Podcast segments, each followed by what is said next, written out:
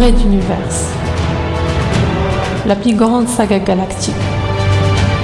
Jamais racontée au podcast. Chapitre 6. Écho. Onzième partie. Autour de Vegas 4, une bataille entre les forces du général Décembre et un mystérieux ovni se termine par l'anéantissement de celui-ci grâce à une ruse du politicien Junta, l'explosion de plusieurs milliers de litres de lithium pur dans l'atmosphère de la planète.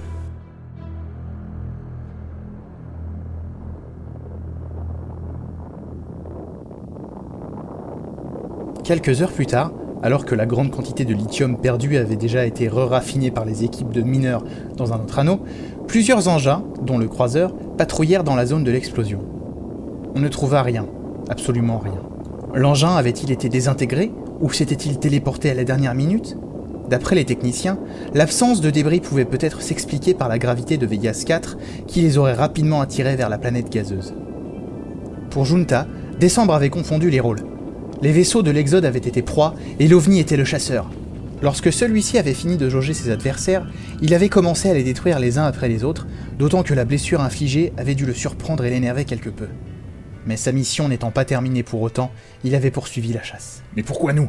Pourquoi ici? demanda Décembre, abattu par les théories si logiques et réfléchies du politicien. Assis dans son fauteuil de la pièce de réunion, il regarda Junta se diriger vers la fenêtre, son fume-cigarette à la main. J'ai aussi une théorie là-dessus. Vegas 4 est une planète où les vaisseaux viennent souvent se ravitailler. Elle existe depuis longtemps en général. Qui sait combien de civilisations connaissent cet endroit? C'est un lieu idéal pour tenter un contact.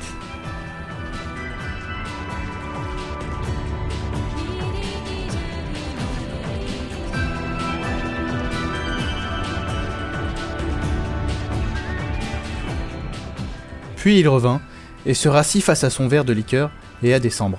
Je vous suggère d'effacer nos livres de bord, quitte à en conserver une archive et à en poursuivre secret l'étude de l'aileron arraché de l'engin. Ne parlons de cette affaire à personne. Il serait préjudiciable d'affoler la population ainsi que les autres membres du Conseil des commandants. Décembre tourna la tête vers l'astre protubérant dominant la vue de la fenêtre. Déjà le trou dans son atmosphère commençait à se reboucher et les astéroïdes dispersés ou volatilisés se repositionnaient sous l'effet de la gravitation. D'ici peu, il ne resterait plus de traces de ce qui était arrivé et l'on pourrait placer cette histoire dans les légendes de l'espace concernant la déjà mystérieuse station essence Vegas 4.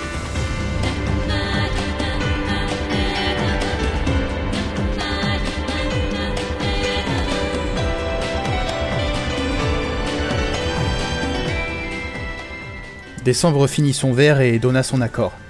Les journaux de bord furent détruits, les quelques restes de l'OVNI placés en zone sûre, et les transporteurs s'éclipsèrent dans la compression dimensionnelle, en route vers le prochain rendez-vous avec l'Exode.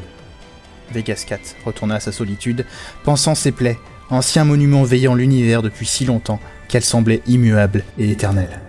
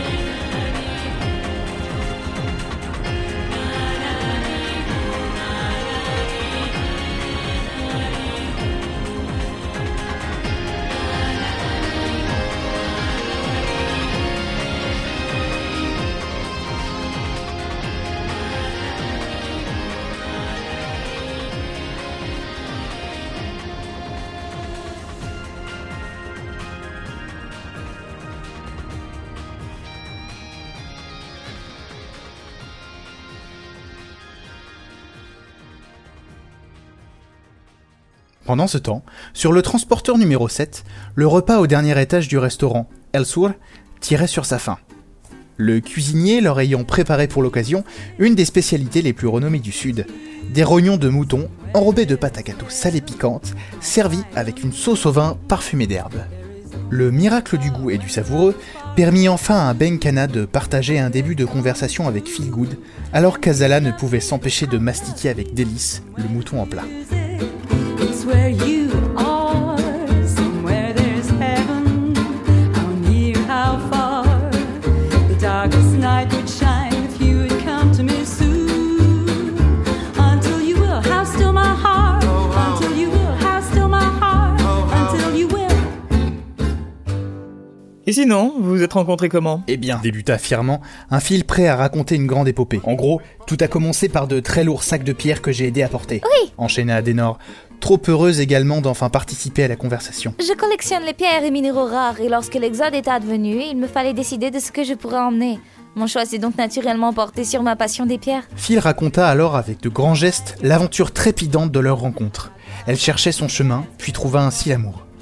Écoutant distraitement, Benkana se concentrait sur Adenor. Toute la soirée, elle l'avait épié du regard, tâchant de se faire voir au minimum. Mais l'autre était pleinement consciente de la surveillance dont elle était l'objet. Une mécanicienne, blonde, accent du Texas. Réfléchissait Benkana. Rien dans ses souvenirs ne l'aidait. Et pourtant, elle éprouvait cette désagréable sensation de rater quelque chose d'évident.